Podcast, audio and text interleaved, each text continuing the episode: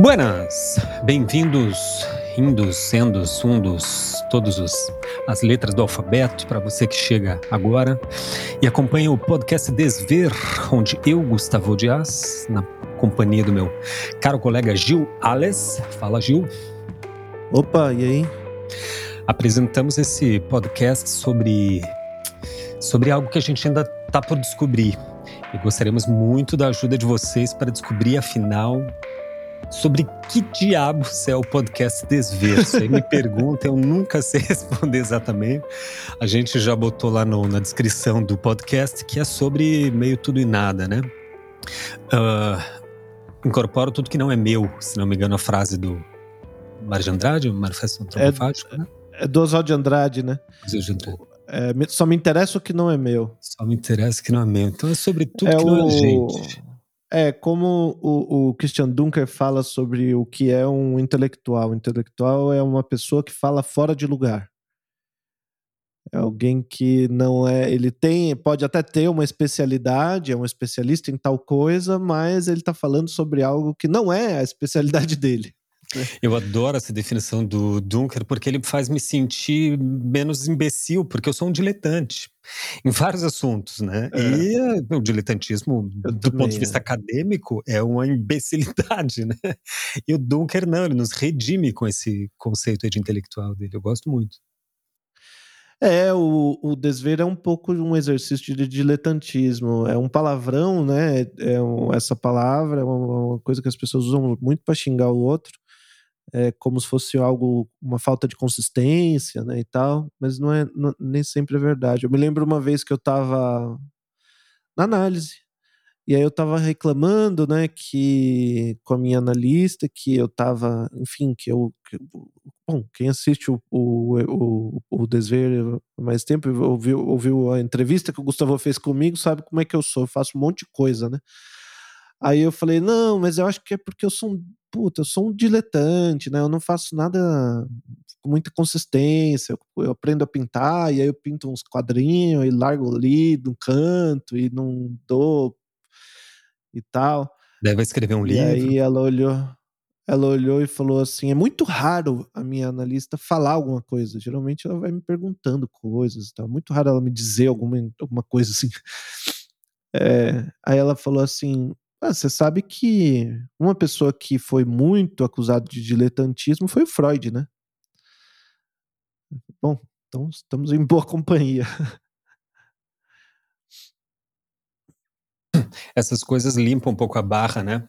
Mas é, falando em diletantismo, no episódio anterior, a gente falou sobre inteligência artificial, toda essa, essa balbúrdia aí que o ChatGPT e a Open AI. AI. AI tem criado, etc. Né? E Midjourney, soft, softwares e sites todos de programação de modelos de linguagem. E eu emiti uma, mais ou menos uma certa opinião que é assim, é, eu lembro, Gil, que a gente não foi assim reagentes à, à, à tecnologia do, das tecnologias da, da inteligência artificial, porque é, é, considerávamos que há um, um, um, processo inevitável, que há pontos positivos. Você citou até uma, uma assessora de uma deputada, né, que utiliza para uma inteligência artificial para criar projetos ou pensar projetos de urbanística, se não me engano. É, ele já, já está presente na nossa vida de qualquer forma, né, inteligência artificial, de um jeito ou de outro, facilita a nossa vida. Enfim, por uma série de motivos, assim, o Gil é um pouco, talvez, mais entusiasta da tecnologia, eu normalmente sou um pouco mais apocalíptico, mas dessa vez eu não quis ficar para trás, dessa vez eu quis ser integrado. Só que alguns acontecimentos dessa semana me fizeram mudar de ideia. E algumas reflexões, né? É, normal, admito e assumo aqui, adoro inclusive desapegar-me de uma ideia antiga para ter uma ideia nova. Esse papo está muito no começo. Cada semana eu vou refletir um pouco mais sobre isso, vai acontecendo coisas de uma, numa dinâmica muito rapidamente. E eu reposicionei um pouquinho meu minha posição, queria fazer um, um reparo aqui, uma errata, pelo menos da minha parte, mas antes queria pedir para o Gil nos relatar o que, que, qual foi o acontecimento da semana em relação aí o, a inteligência artificial, que foi a carta né, dos, dos 90 intelectuais e cientistas e capitalistas aí. Pode contar para gente, Gil, mais especificamente? Sim. É... Nesse momento tem mais de 50 mil assinaturas é, essa carta que tem entre as pessoas mais notáveis é, o Elon Musk, que é. Bom, todo mundo conhece o Elon Musk, mas vale lembrar que ele também é um é, investidor no OpenAI. Open é, o Steve Wozniak, que é um dos é um cofundador da Apple junto com o Steve Jobs. Uh, Andrew Young, que foi candidato a candidato presidencial no, em 2020, né? Concorreu com, Biden a ser candidato a presidente.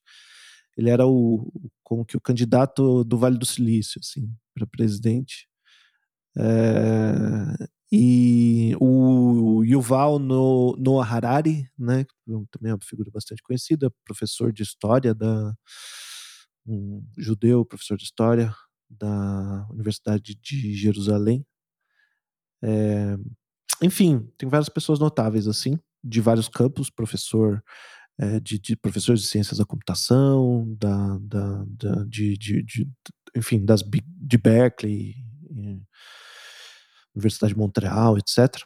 É, e a carta está pedindo pelo menos seis meses de pausa no treinamento de experimentos, de gigantes experimentos com inteligência artificial.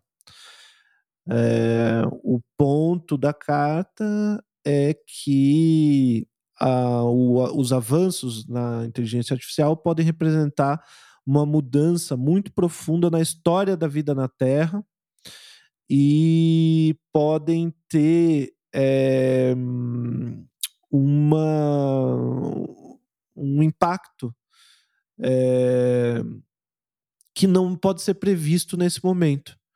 Então, o ponto é que para os signatários dessa carta seria necessário é, parar exatamente para planejar e administrar esse impacto que pode ser causado por esses que são bem poucos, né, os, esses experimentos gigantescos uh, de inteligência artificial, como o GPT-4, que é a próxima versão do Chat GPT, que ainda não está é, disponível para todo mundo. Uh, os, os pesquisadores que tiveram contato com essa ferramenta ficaram um pouco assustados com o quanto que ela é capaz de fazer, de, de, de desenvolver certas habilidades que podem afetar é, de maneira imprevisível é, coisas assim na, na sociedade que o, seria necessário então parar para pensar sobre isso do ponto de vista governamental, porque o ponto é que, uh, seja qual for a decisão sobre como esses, essas ferramentas devem ser usadas, essa decisão não pode ser tomada pelas duas ou três empresas que são responsáveis por essas tecnologias. Né? Tem que ser tomadas pelo, pelos representantes do povo. Né? Esse é o ponto da carta é, tem que ter um mínimo de regulação, de responsabilidade, né? Porque o impacto que isso pode ter, inclusive na, na democracia, né? É, pode ser imprevisível. em linhas gerais, a carta é mais ou menos isso. É, eles já eles preveem assim, porque eles estão por dentro do esquema, né? Esses, esses mil mil personalidades que, que depois a, aumentou, né, que mas que lançaram originalmente a carta, entenderam que isso vai ter um impacto no mundo do trabalho muito brutal, entre outras coisas, né? E nas redes e a produção potencial de, de, de notícias falsas e, e, ameaças, portanto, democracia, as democracias, etc, etc. Bom, feito, é, acontecido isso, né, que eu acho que é um, é, não, é um, não é algo desprezível, né, acho que é, é algo para a gente sentar e, e refletir sobre. É, minha opinião é assim, Gil. Claro que nada é definitivo, né? Mas por enquanto, eu acho que essa semana a Itália proibiu o GPT, Foi. né? Foi. E a primeira palavra que eu, que eu, que eu, que eu respondi a isso foi assim, ridículo. Porque isso me, alguém me mandou em algum grupo aí de, de estudos. Porque é uma coisa inevitável, né? Proibir, como assim? Mas que, que jurisdição? E, e, fora da Itália, então pode? Dentro. Cheguei a uma, uma conclusão para ser breve, porque o nosso assunto de hoje não é isso, que assim, ó, eu acho que esses seis meses é puramente simbólico, né? Seis meses na, na indústria tecnológica pode ser muita coisa, mas na política não é absolutamente nada, né? Seis meses é um nada. Embora a política brasileira seja um, thriller de ação, assim, meio frenético.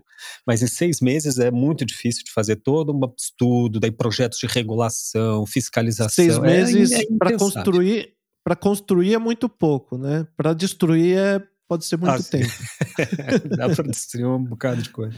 É. Mas eu acho que assim, uma, uma coisa que poderia ser feita de médio prazo, me parece, é assim, obviamente que com o tempo virão é, setores especializados, não é? uma te, haverá uma tecnologia de regulação.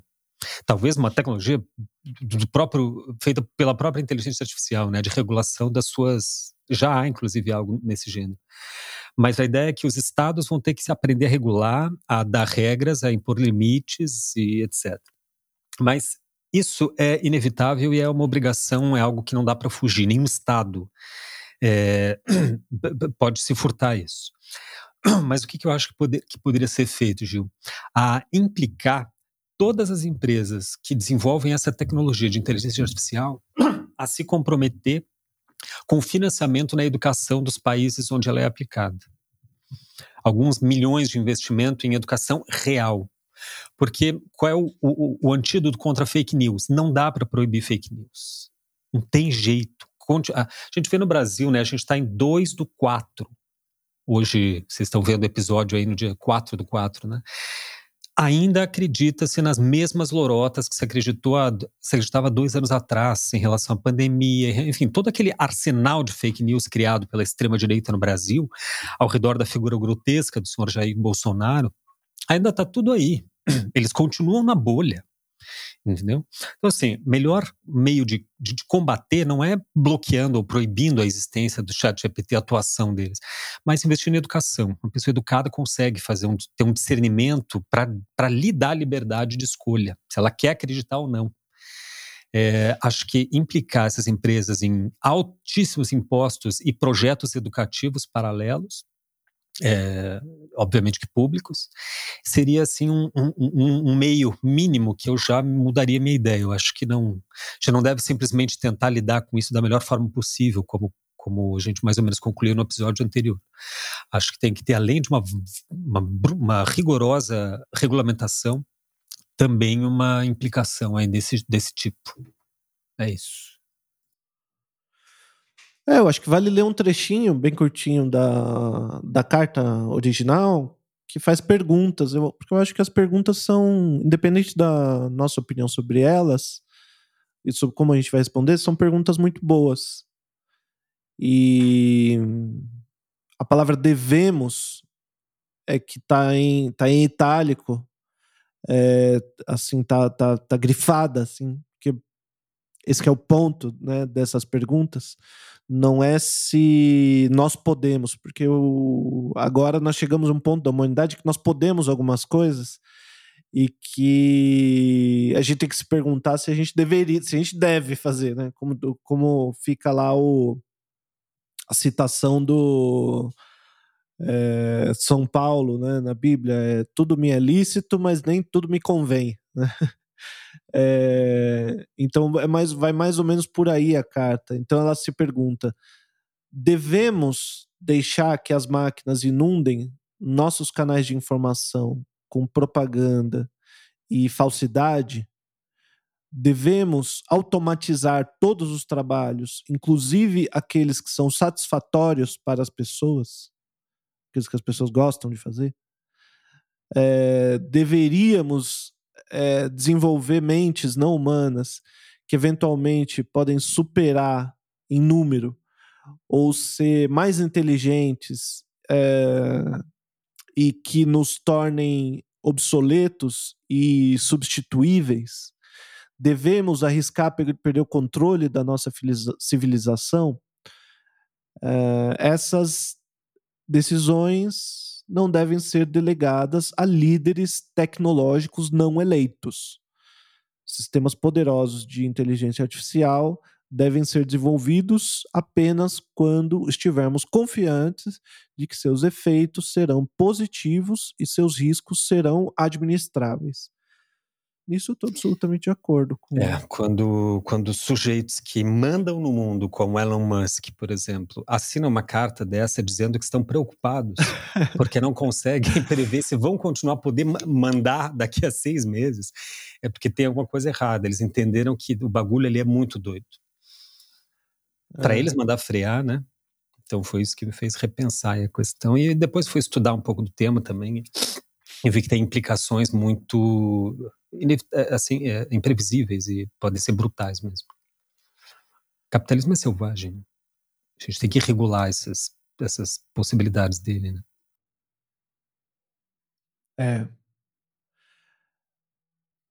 Se for possível. Mas se não tiver algum reparo, Gil, a gente entra no tema aí. Se você também tem algum reposicionamento pois é, o... de marca. Hã? Não, não. Eu mantenho tudo que eu disse. Uh, e concordo com a carta ao mesmo tempo, né? Eu acho que, de fato, por um lado, acho que. Bem, eu fico com a conclusão que a gente ficou na semana passada. É, não, o problema não é. No, no episódio passado, né? O problema não é o, a tecnologia, o problema é o capitalismo numa sociedade que tivesse organizada de modo a um, distribuir a riqueza que produz de maneira uh, minimamente igualitária, não digo total, nem totalmente igualitária, minimamente um pouco menos desigualitária do que, do que esse uh, sistema que a gente vive, é, eu acho que seria só. Bom, podemos, devemos é, substituir. As, eu responderia sim para tudo aquilo ali. Devemos substituir todo o trabalho. Eu não quero trabalhar mais, não. Eu vou fazer outra coisa aqui, sabe? Eu vou, vou passar o dia inteiro. Eu vou, vou gravar 40 podcasts, porque para cada, cada amigo que eu converso vai ter um podcast diferente. Eu não tenho 40 amigos, né? Mas uns 10, vai. e vou, vou viver fazendo coisas improdutivas. Acho, acho ótimo. É, inclusive, essa é uma discussão que entrou. Uh, eu vi, me fez repensar, na verdade, um outro, uma, outra, uma outra coisa que me fez repensar coisas que a gente disse no episódio anterior, Gustavo, foi um vídeo que eu vi do MoMA, se não me engano, está fazendo uma exposição agora sobre inteligência artificial, só com, com artistas que trabalham com inteligência artificial. Diferente disso que a gente pensou no último episódio, que é você pegar o Midjourney ou o ChatGPT e dessas ferramentas você tentar fazer arte, o que esses artistas que estão ali expostos fazem é outra coisa. Eles fazem eles mesmos ferramentas de inteligência artificial. E daí o trabalho que sai no final, o produto é um, um, um trabalho artístico que o artista que fez usando essa ferramenta. É, que eles criaram. Então, um negócio super sofisticado mesmo. Um deles pegou todo o acervo do MoMA. Eu cheguei a citar isso, né? A possibilidade de você treinar uma inteligência artificial a partir de um. Não de tudo que tem na internet, como é o caso do Mid Journey, né? Mas de um, uma, algo bem específico. E aí ele treinou uma inteligência artificial com o acervo do MoMA inteiro. É um acervo gigantesco né, de imagens.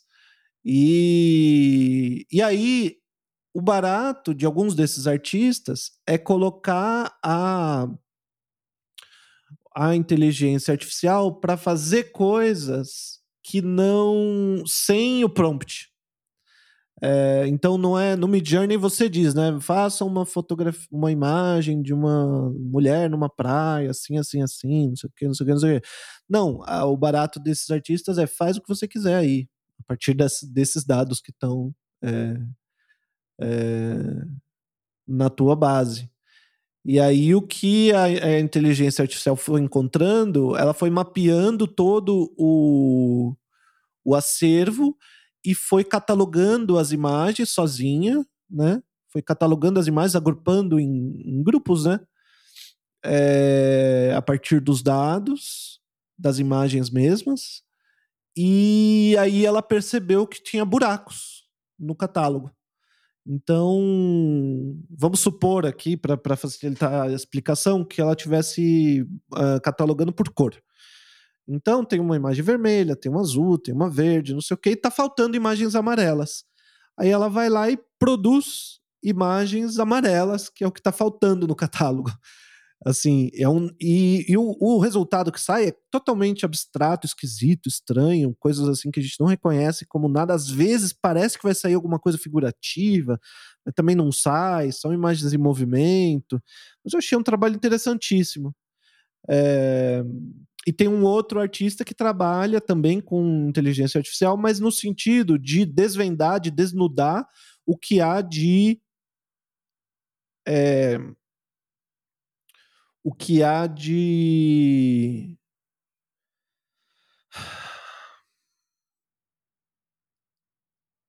ideológico na desculpa a, a, a fazia aí é, o que há de ideológico nas, nas inteligências artificiais que estão em uso hoje.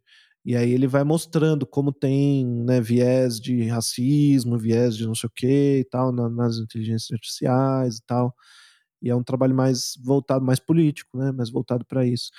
Então acho que tem isso. Isso foi algo que quando eu vi eu pensei, puta, algo que não me ocorreu naquele episódio, que parece que tem um espaço para artistas fazerem coisas muito interessantes, é, não usando essas ferramentinhas profissionais que estão, né, esses produtos que estão sendo feitos para o público em geral, mas criando ele mesmo, se aventurando em criar uma, uma ferramenta de inteligência artificial para seu propósito específico como artista. Né? Assim como a gente é, faz gente... uma tinta.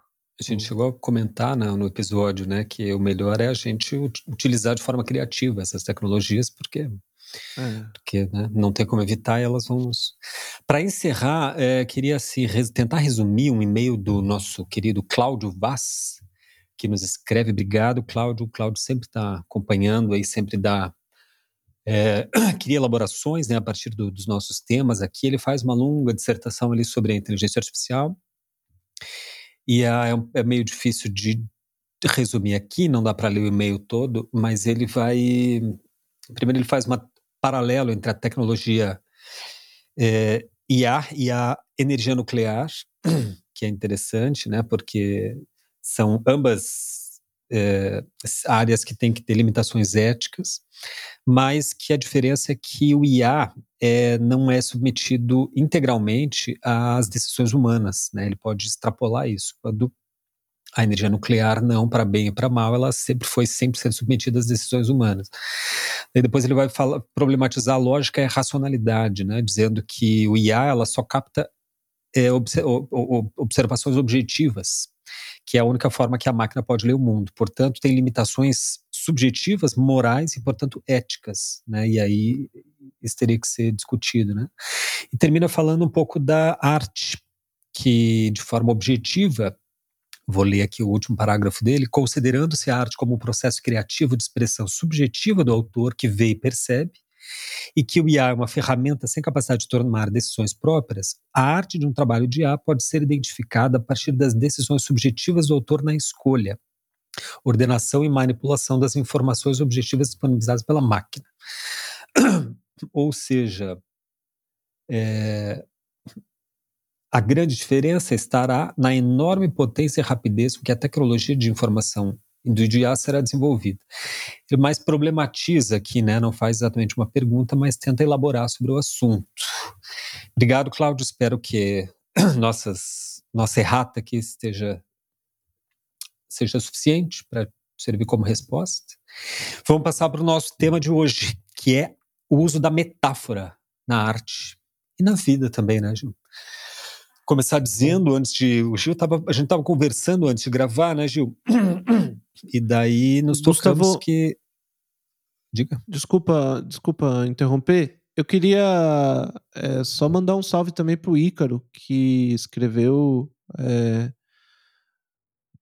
é, fez um comentário também elogioso pro último podcast. E eu troquei uma ideia com ele também ali no Instagram sobre Ícaro Bartalo. É, ah, enfim, comentou sobre Valeu, o episódio, comparou com, com ludismo, né? Do século XIX, 18, 19 e a gente conversou ali um pouco sobre isso. Enfim, só queria mandar um, um alô aí. E um a satisfação que a gente Ícaro. tem de, de receber essas, é, esses comentários aí. Muito legal. Então, a gente conversava antes de gravar o episódio, depois de uma hora de conversa, a gente se lembrou de ligar o record, né? De botar para gravar. Porque é sempre assim, a gente vai debater acerca do tema e daí começa a conversar, o papo fica bom e a conversa vai entrando e o Gil abre aquela garrafa de uísque que ele tem ali. Hoje eu tô tomando cerveja, Gustavo. Ah, é uma cerveja? É uma Hoje é uma, é uma Heineken. E, e, eu vou tô, servir mais um chimarrão e daí a gente esquece, esquece de botar para gravar. Então a gente já está uma hora debatendo sobre isso, que é o tema da metáfora. Eu só queria colocar assim, a, gente, a palavra é metáfora a essência da palavra, portanto, a essência da comunicação é essencialmente metafórica. Porque cada palavra que eu falo não é a coisa que eu quero dizer. E isso já, de, de algum modo, nos coloca na posição de que todo mundo é um pouco poeta. Porque a gente é obrigado a se servir de palavras para enunciar coisas. Palavras não são coisas. A gente aprendeu isso no primário, né? Sendo assim, é, o que fariam exatamente os poetas, os artistas, com a metáfora? Diga lá, Gil, o que, que você estava tentando definir o uso da metáfora, né? E é uma linha de raciocínio falando um pouco do, do teu livro, e aí citou um, um, uso da metáfora que o Mia Couto faz, que eu achei muito interessante. Vou até pedir para você reler o verso, acho que, acho que é uma, uma, frase, né? E citar o nome do livro que eu não, que eu não, não cheguei a pegar. Pois é, eu estava pensando como que. É... Como que a gente usa a metáfora na literatura, né? E. Porque tem dois modos de. A dificuldade para mim em relação à metáfora que a metáfora é muito o reino da poesia, né? As imagens metafóricas é, de maneira mais pungente. Na poesia, me parece que tem o conteúdo como as próprias palavras que você está organizando e dando forma, né? E você cria e, e, e tem os elementos de ritmo e tal e tem esse, essa camada de imagens que você cria e que elas podem ou não querer falar alguma coisa. ou seja, é, transmitir um, uma mensagem, né? Transmitir uma, um conceito, explicar alguma coisa. E quando você está contando uma história, num, num romance, por exemplo, você precisa contar a história, né? Então, se você ficar uh, fazendo muita poesia, você não conta a história. E se você. E... Tem que decidir, né? Não dá para ter tudo no, no efeito da literatura, do livro, né? Pois é. E lendo Minha Couto, é, eu acho sempre engraçado, interessante, como que ele é capaz de alinhavar essas duas coisas, né? é, e juntar, assim. É, e em alguns casos, me parece que ele é ele meio que. Eu não sei se eu vou achar um bom exemplo aqui, assim, de. Eu não tinha separado, Gustavo. Tô olhando agora, mas é, em alguns casos, ele é capaz de. Lê aquele verso que você leu, que é uma... aquela frase que você tinha lido antes. É, pra me achar, né? Achei. É... O que conta não é a cova, é partilhar o peso do falecido. Nesse morto carregamos todos os vivos.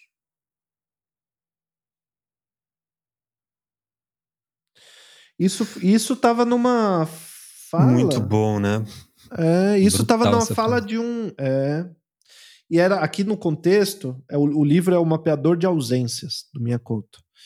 E o contexto é de ditadura militar na, em Moçambique, na época da guerra de libertação é, contra os portugueses. Né? E eles estavam matando, os portugueses estavam matando assim, a rodo.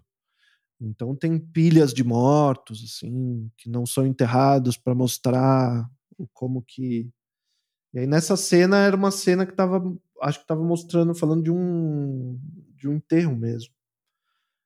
E, e daí uma pessoa saca, sai com essa frase assim, e é um personagem que fala. Eu acho muito engraçado isso no Miyakoto, porque que o narrador seja poético, eu acho tudo bem, né? É, o narrador é um poeta e ele tá me contando uma história e ele do nada desata a fazer poesia. Tudo bem, faz parte. Agora, tem uma, uma cena, não vou encontrar para dar exemplo, né? Mas tem uma cena que é um porteiro. e o porteiro fala, fala uma frase que eu olho assim e falo, amigo, esse porteiro é um. Ele passa ali a noite lendo. E, é, ele não é, dá densidade é para seus né? personagens, né? É. E o engraçado é que quando a gente escuta realmente as pessoas falando, isso acontece às vezes acontece é, das pessoas falarem assim frases que elas de repente elas nem se dão conta de tão, quanto que aquilo é poético, né? Mas o escritor escuta, né?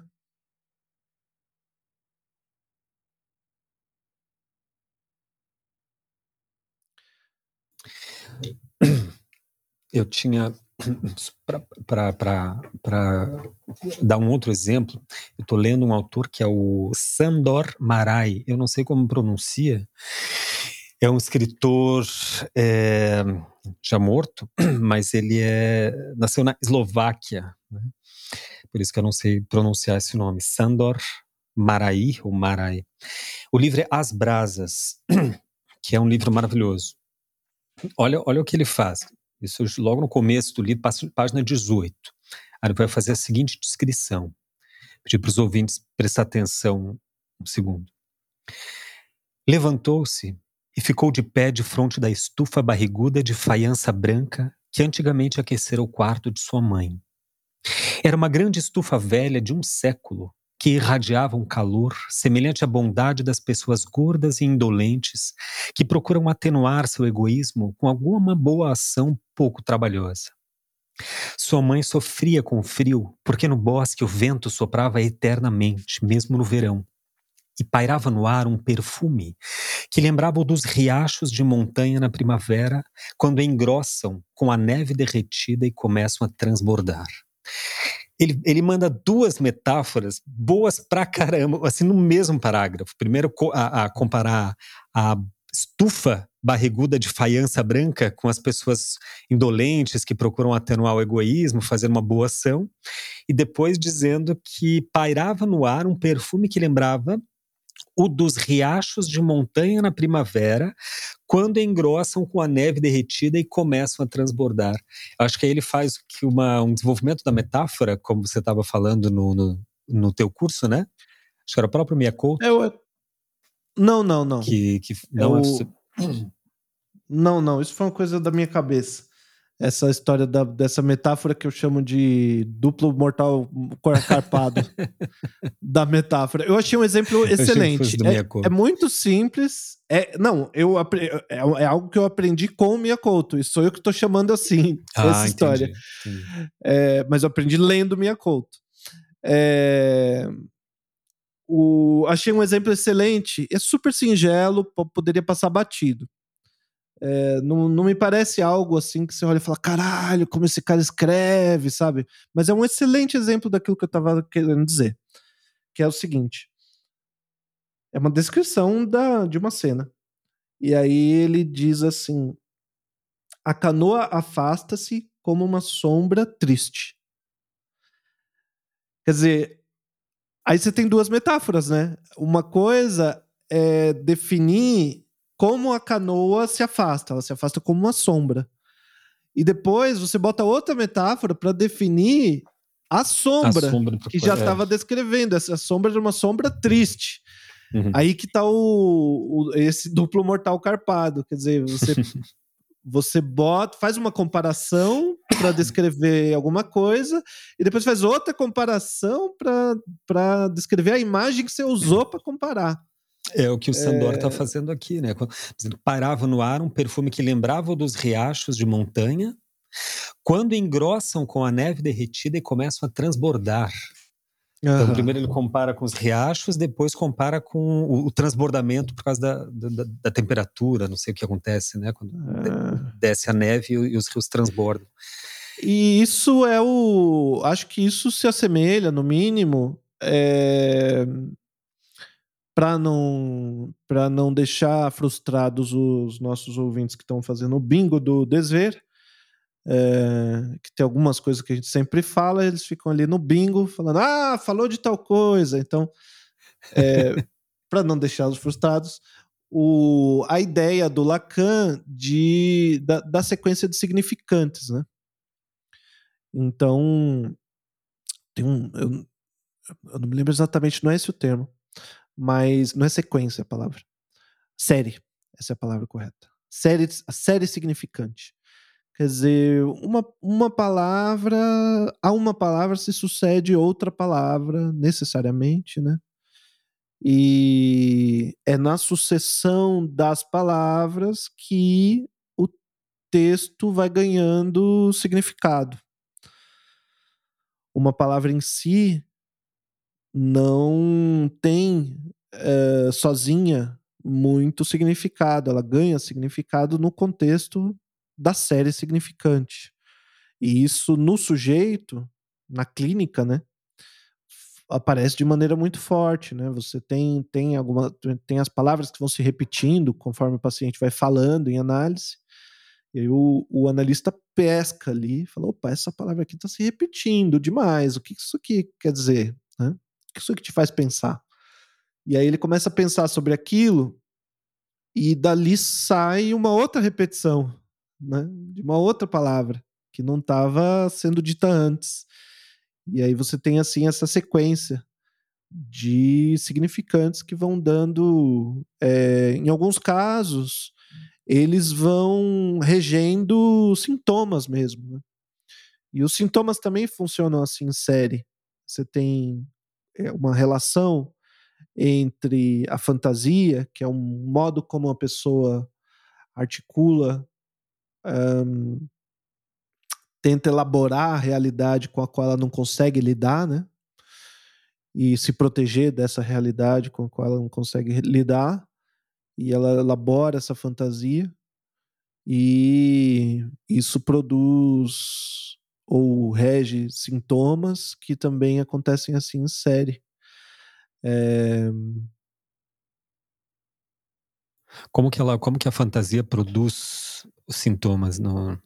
Toda a ideia, a ideia é que toda é, todo sintoma se refere a fantasias e toda fantasia se refere a sintomas. Daí que o tratamento acaba passando por pela travessia da fantasia. É, um caso do pequeno Hans, por exemplo, ele tem uma a, a irmãzinha nasce, né? E daí ele olha para ela e não e vê que, bom, ela é a irmãzinha né? E ela não, então ela não tem pinto. E daí ele começa a elaborar uma fantasia. Que se ela não tem pinto, por que, que ela não tem pinto? Eu tenho pinto, ela não tem pinto. É, quer dizer que caiu o pinto dela? Se caiu o pinto dela, pode cair o meu também.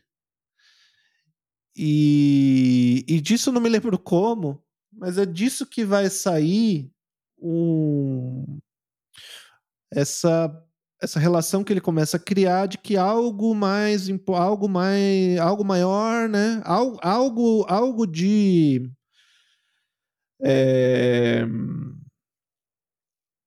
perigoso deve existir. E esse algo de perigoso ele não pode é, identificar direto com o pai. Isso fica recalcado. Então ele precisa de um outro objeto que seja perigoso é, e que ele coloca no cavalo. Então uhum. ele tem medo de sair de casa porque os cavalos podem. E é um, é um bicho que morde, né? Pode arrancar um pedaço dele. É, mas, mas funciona assim. Nesse caso, todo... o cavalo é a fantasia que sintoma que, não, que cavalo... cujo sintoma é o, é o medo do. Não, o cavalo ah. é, é, a. Não, o cavalo é o sintoma, porque é fobia de cavalo, né? Mas, mas essa. A fantasia de que existe algo perigoso no ar que vai arrancar o pênis. Né? É, é. Então, sempre, sempre o sujeito. Sintoma deriva da fantasia, então. É um ciclo, assim, né? E é um tipo de causa. É, tem vários tipos diferentes de causa em psicanálise, tem vários tipos diferentes de causa de um sintoma. Um tipo de causa é esse onde você. Porque você tem causas que são assim, como que quase. É, ênfase na palavra quase, mas quase biológicas, assim. Uh, em alguns casos tem, bom, não são sintomas propriamente analíticos, mas tem sintomas que têm é, causa biológica mesmo. Tem sintomas que têm causas como que traumáticas, tem sintomas que têm essa causa fantasística aí, e que, é, e, enfim, e tudo isso anda de maneira. se relaciona de maneira bastante complexa. Mas, nesse caso, tem uma. É, sempre o sintoma tem a ver com algum tipo de fantasia, né? E a elaboração do sintoma tem a ver com a fantasia. E a fantasia funciona em forma de metáfora, né? E o, o sintoma, na verdade, o sintoma é metáfora para o Lacan. Sim. O sintoma é sempre metáfora. Né? Então, eu. É, a, aquilo que o sujeito não consegue dizer, ele fala através do sintoma. Aquilo que está recalcado e que ele não sabe, né, que é literalmente a palavra é, no alemão unbewusst, que é o que a gente traduz para inconsciente, um outro modo de traduzir isso é não sabido. Então é aquilo que não se sabe, não se pode dizer, é, aquilo volta como sintoma. Então o sintoma é como que uma metáfora daquilo que a gente está querendo dizer e não consegue, né? É... Tá, tá aí reforçando o dado de que somos todos meio poetas, né? Já nascemos um pouco poetas. Eu tô aproveitando aqui para perguntar, porque o Ju tá fazendo o fórum lacaniano, tá lendo pra caralho, tá bem esperto na psicanálise. É, e massa. Outra coisa que me ocorre ainda em relação à metáfora e à naturalidade com que a gente, a gente ao aprender a língua, ao aprender a escrever e a falar, a gente está aprendendo a, a, compor metáforas. Usa-se de metáforas para nos ensinar, a gente imita, mimetiza a fala do outro, e, e esse é o processo da metáfora. Né? Ela, ela mimetiza ou sintetiza, melhor dizendo, algum processo. Aí, por isso que você tem comparações é, espécie, uma espécie de, espécies de comparações, desculpa, onde é, uma coisa se passa por outra, né? Por isso a metáfora e tal. E eu lembrei do guardador de rebanho, do Alberto Caeiro, na verdade, que é um dos heterônimos do Fernando Pessoa, que diz que ele escreve em verso livre porque ele pensa em verso livre. E os pensamentos são, nossos são todos meio que versos livres, né? A gente não pensa em ter em prosa, em texto concatenado, a gente pensa em verso livre, sem rima, sem métrica, sem, sem melodia e, e tal. Portanto, a nossa estrutura do pensar já é meio poética. Não à toa, eu acho, é por isso que eu acho que se escreve muito mais do que, do que se desenha, por exemplo. Pode parecer contraintuitivo, porque assim, toda criança desenha, mas muitas crianças não escrevem. Sim, só que as crianças param de desenhar e os adolescentes continuam escrevendo. Uhum. Eu acho que. Isso aqui estou chutando, né? É difícil fazer uma pesquisa qualitativa em relação a isso. Mas eu diria que a, a, das categorias artísticas, a escrita, a literatura é a mais presente na vida das, das pessoas, assim, claro, que sem técnica, né, sem grandes aprofundamentos, mas como um recurso expressivo. Todo mundo tem um poeminha de gaveta lá. Tenho certeza que no fundo da gaveta, no fundo atrás de um diário, num caderno, tem um verso lá, uma elaboração escrita, um poeminha, alguma coisa assim, porque a gente aprende a eu, eu publiquei alguma coisa esses dias aí dizendo que eu. Porque eu achei um. um uma, eu tenho uma caixa, Gil, de cartas, cara, desse tamanho aqui, ó. Vocês não estão vendo, Nossa. mas é, é, grande o bagulho. e especialmente cartas que eu tive com. que eu trocava com uma ex-namorada, que foi minha primeira namorada. Aquela coisa de primeiro amor, etc. Né? Uhum. E eu ainda acho que primeiro é sempre o único. Mas isso a gente pode discutir em outro episódio, porque isso dá pano para manga. Quando a gente fala desse tema aqui de amor, sempre saem é, polêmicas aí. É, a gente tem que fazer um episódio sobre amor. Sobre né? amor, faz tempo que a gente está vivendo. Né? Isso, é, e é um bom é. tema. Vamos é. ver se os nossos uh, queridos ouvintes nos amam o suficiente para sugerir, se querem esse episódio sobre o amor. É. A gente é. fala de amor, faz revelações pessoais, diz um monte de coisa. Mas eu tinha essa caixa de cartas onde a gente trocava, uh, e, e, assim foi desenvolvendo o, o, o namoro. Esse meu primeiro romance, primeira história de amor. Foi uma história, de fato, porque morávamos em cidades diferentes eu morava em Florianópolis, era morava no interior do estado. Então a gente se escrevia todos os dias, Gil. Por um ano e quase um ano e meio. Todos os dias. É, não é uma hipérbole. Todos os dias. Na, na segunda-feira tinha três cartas, porque daí era do final de semana. É sério. Uhum. Aquele tempo tinha. Acho que ainda tem um, um recurso que é o carta social, que você escreve no teu envelope carta social e a carta custa um centavo. É um valor uhum. simbólico para, né? Enfim. Então, e ela foi, viajou, morou fora do país e me devolveu as cartas. Ela guardou tudo, me devolveu e tá nessa caixa aí.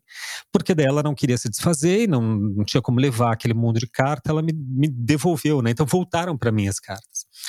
Eu relendo as cartas e olhando assim é, é, o, o, conteúdo de todos aqueles envelopes, eu tenho para mim que eu aprendi a amar por cartas. Porque a gente é, foi um amor que foi narrado. Foi literalmente escrito, era obrigatório, não tinha. Pensa, né? A gente não tinha WhatsApp, não tinha e-mail, não tinha um porra de internet. Isso foi em 98. Não tinha nada. A forma de comunicação era ligação, que era muito raro, porque interurbano era caríssimo, e ou carta. Então a gente adotou a carta, né, como e era uma coisa que todos os dias eu fazia, no final do dia escrevia e processava o dia e etc. Essa forma de processamento através da linguagem, através da literatura, é uma expressão artística, uma elaboração que, que, que tem potencial metafórico, que tem dimensão metafórica, né? Claro, na arte se usa metáfora de formas muito mais qualificadas, porque aí é técnica, né? Como essas que a gente separou aqui do, do, Sará, do Marai e do Miyakoto. Mas vamos lá, metáfora, Gil. Estou falando demais. Eu ia comentar... passar a palavra antes que resseque a Não, ia, Eu ia comentar que, a, é, que eu também cheguei a namorar por carta. Eu namorei. Não sei se eu devia estar falando isso, mas foda-se. É, eu, eu, é, eu sou solteiro, né, Gil? Você tem a, tem a coisa Não, não é nem perder, isso. Né? Não, não é nem isso. Tudo que eu, que eu ia dizer, a Flávia sabe, que eu não sei se o outro que pode ser identificado. Ah, entendi o outro lado. É, mas, enfim, eu namorei com a prima minha. E, e ela era no. vivia no Rio de Janeiro, morava, ainda mora né, no Rio de Janeiro, ela é portuguesa. Uma parte da minha família que nasceu em Portugal. E tinha uma tia que era missionária em Portugal, brasileira, a tia brasileira, né? Eu fui, e aí as filhas nasceram lá. E aí eu namorei com uma dessas primas. Então para mim não era como prima, sabe? Que a gente cresce junto e tal. Eu fui conhecer ela, eu era adolescente. É... E daí a gente namorou por carta também.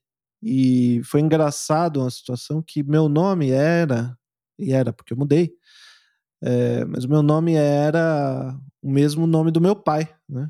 Eu era um júnior. E daí a carta chegou, uma dessas cartas chegou, ninguém sabia que eu namorava, afinal de contas era minha prima, né? é, aí, Já antevi o que, que, que aconteceu. A carta chegou e ele abriu, não teve dúvida, estava ali o nome dele.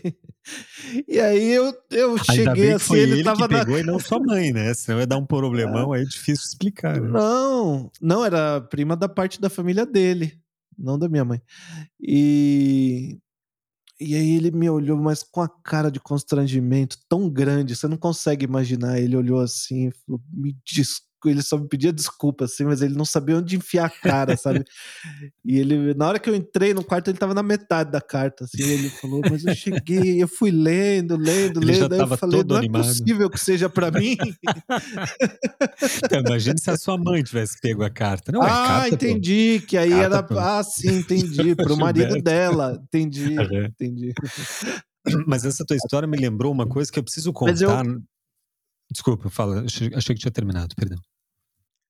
Não, não. Eu me lembrei, na verdade, quando você disse que aprendeu a amar por carta, eu me lembrei, uma coisa que eu estava eu tava revendo, me lembrando essa semana, de como, como começou o meu é, namoro com a Flávia mesmo, que é minha esposa, que foi algo, um namoro assim extremamente literário também, porque a gente é, se conheceu assim pela internet, né? Mais ou menos a gente conversava pela pela pelo Messenger, né? Pelo pelo Facebook e é ali o pelo blog dela, né, que ela tinha de, com trabalhos assim com textos que que até hoje, quando eu olho, ainda me impressiona, assim. É, que ela escreve muito bem, né? Então, nossos primeiros, nossos primeiros encontros, assim, foram absolutamente literários, assim. Era, ela escrevia um poema e me mandava, eu escrevia um poema, mandava para ela. E a gente foi se conhecendo através de metáfora, né? Assim que a gente foi é... Ensinar agora. agora Você é... escutou, Gustavo? Sim, sim. Ah, tá. E... Mas, ou seja, o, de, de, de certo modo, tem. Eu acho que qualquer pessoa se apaixona de maneira metafórica. Eu acho que não tem outro modo de se apaixonar. Uhum. Uhum. Porque a paixão é como que um truque, né?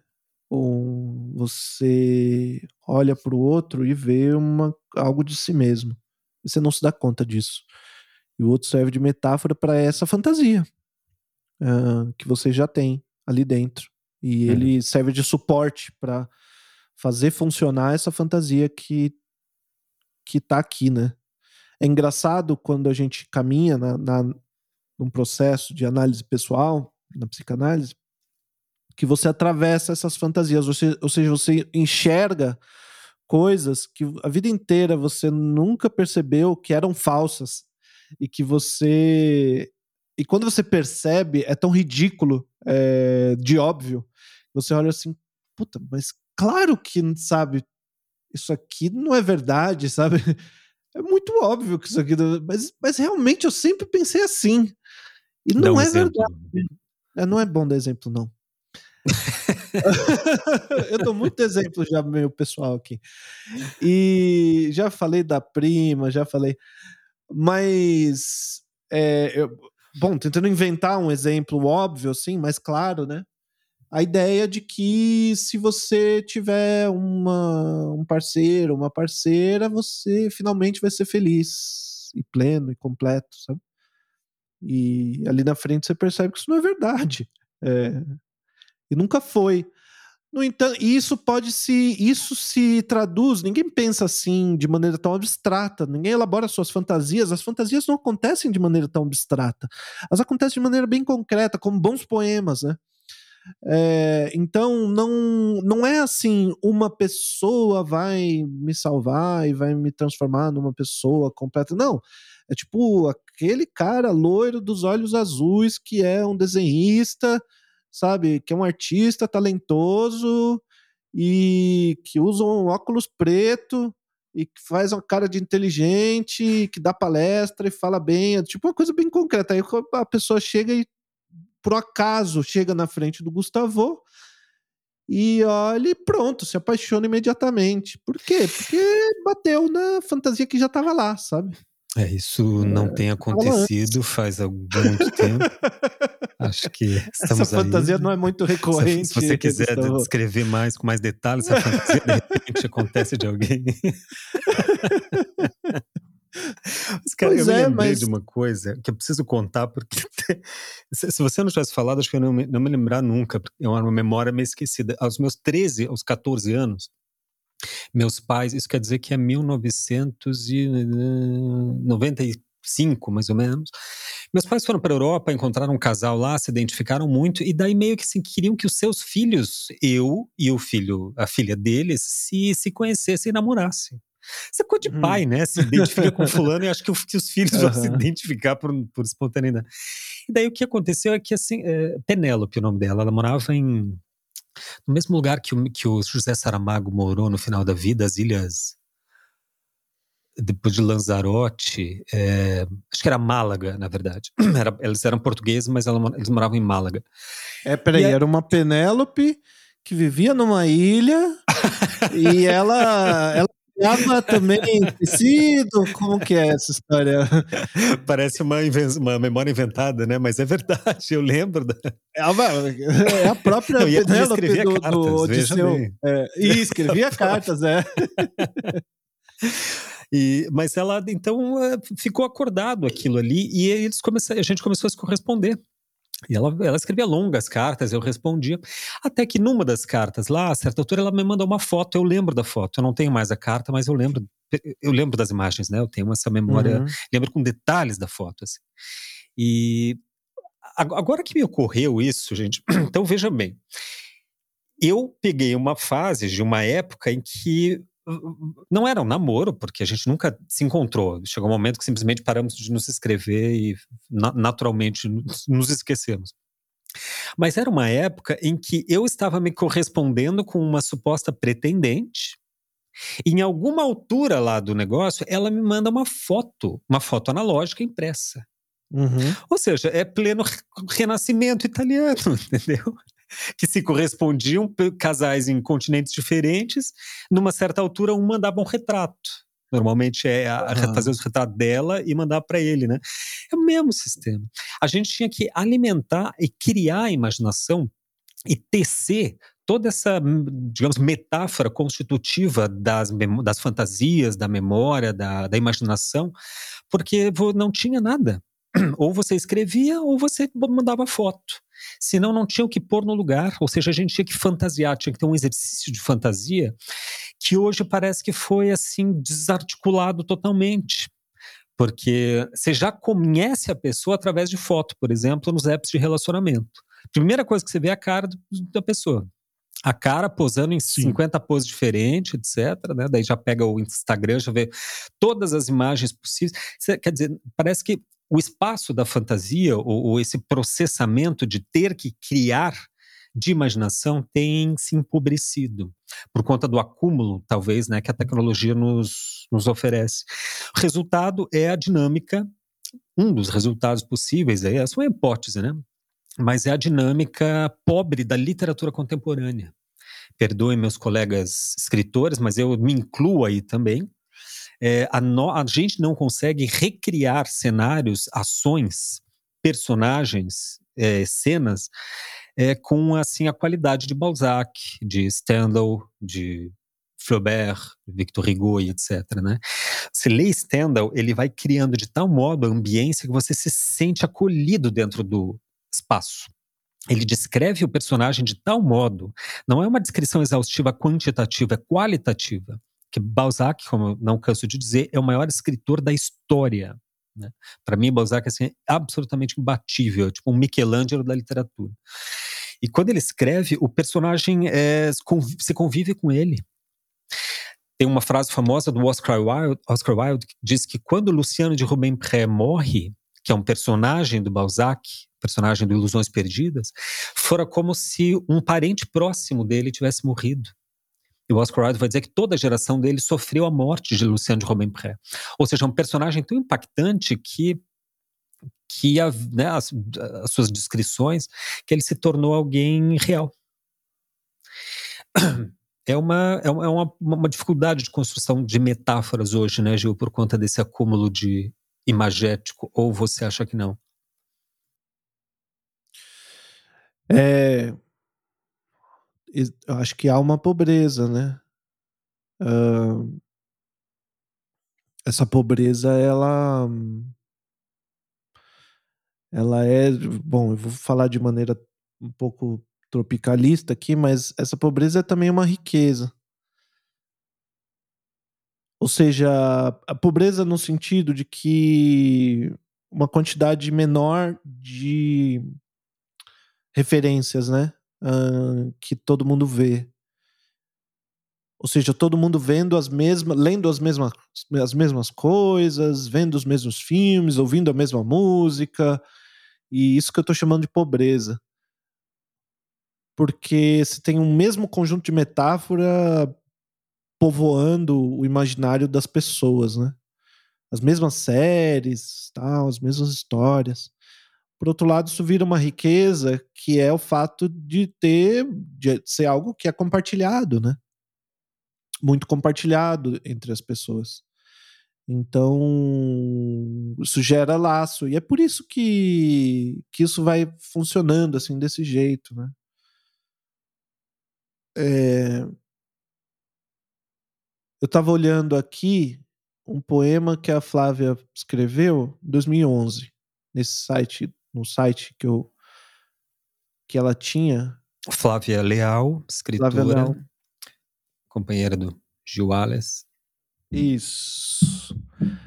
É, quando eu conheci ela, eu li esse poema na, no blog dela. Dizia assim: Gostaria de alcançar a irreverência da simplicidade e do palavrear do aquém. Deixe de ser burguês. Please don't make, please don't make this harder. E a eminência do tempo? Coma maçãs.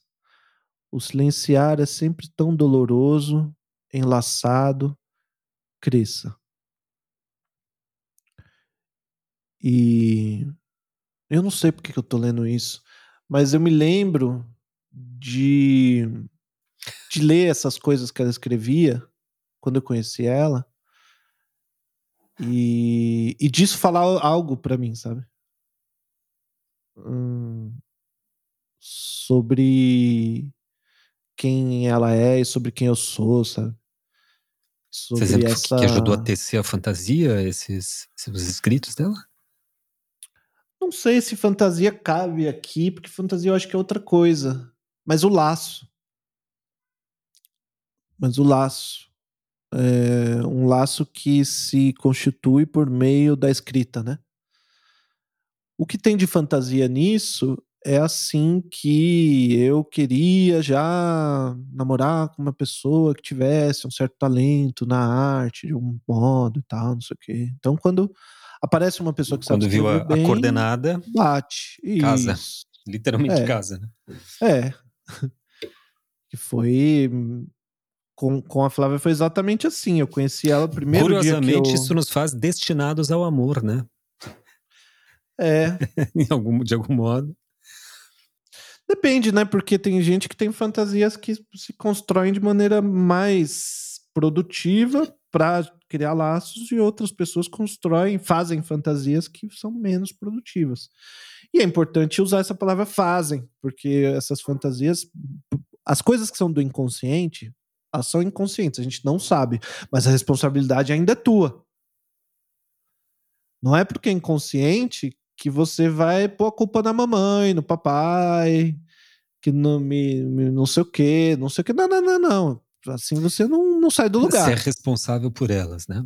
Você é Querendo é ou não, gostando é. ou não, aquilo que você deseja muito profundamente ou odeia muito profundamente, é inconsciente. Você não sabe, mas é você responsável por isso. É teu. Mas você ia falar e... de uma experiência quando você conheceu a Flávia, eu acabei te cortando. Não, eu tava falando isso, que sabe, essa, tipo, de repente eu leio um poema desse e vou imediatamente na frutaria e compro uma maçã. E aí eu vou comer a maçã, sabe, é, com outro gosto.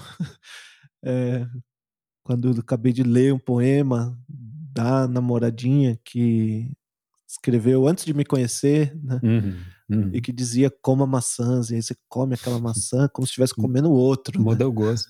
Hoje, hoje mesmo eu li um poema de um escritor contemporâneo, que não lembro o nome agora, mas ele dizia que nunca mais fui sozinho naquela praia depois de ter ido com você. Algo do gênero assim, né? Não sei, não sei se ficou claro, porque o verso não é bem esse, mas quer dizer, depois uhum. que ele foi na praia com alguém, com, um namorado, ele nunca mais foi sozinho, uhum. conseguiu ir sozinho, né? Porque era outra praia. É porque sempre que ele. O, o, a, a, minha leitura é que sempre que ele voltava lá, ele estava com essas memórias de ter estado com o outro, né? Exato. Não, Hoje não mesmo eu tá fui levar o, levar o lixo, cara. E tava um domingo maravilhoso, magnífico aqui em Porto Alegre. Que, e daí eu ainda tenho uma certa. Eu ainda sou turista em Porto Alegre. Depois de oito anos morando aqui, eu ainda me sinto turista, porque eu saio tão pouco de casa e, e consegui me manter assim num lugar subjetivo de, sei lá, um certo. Uma relação com a cidade, assim, que é uma relação que eu me sinto meio turista.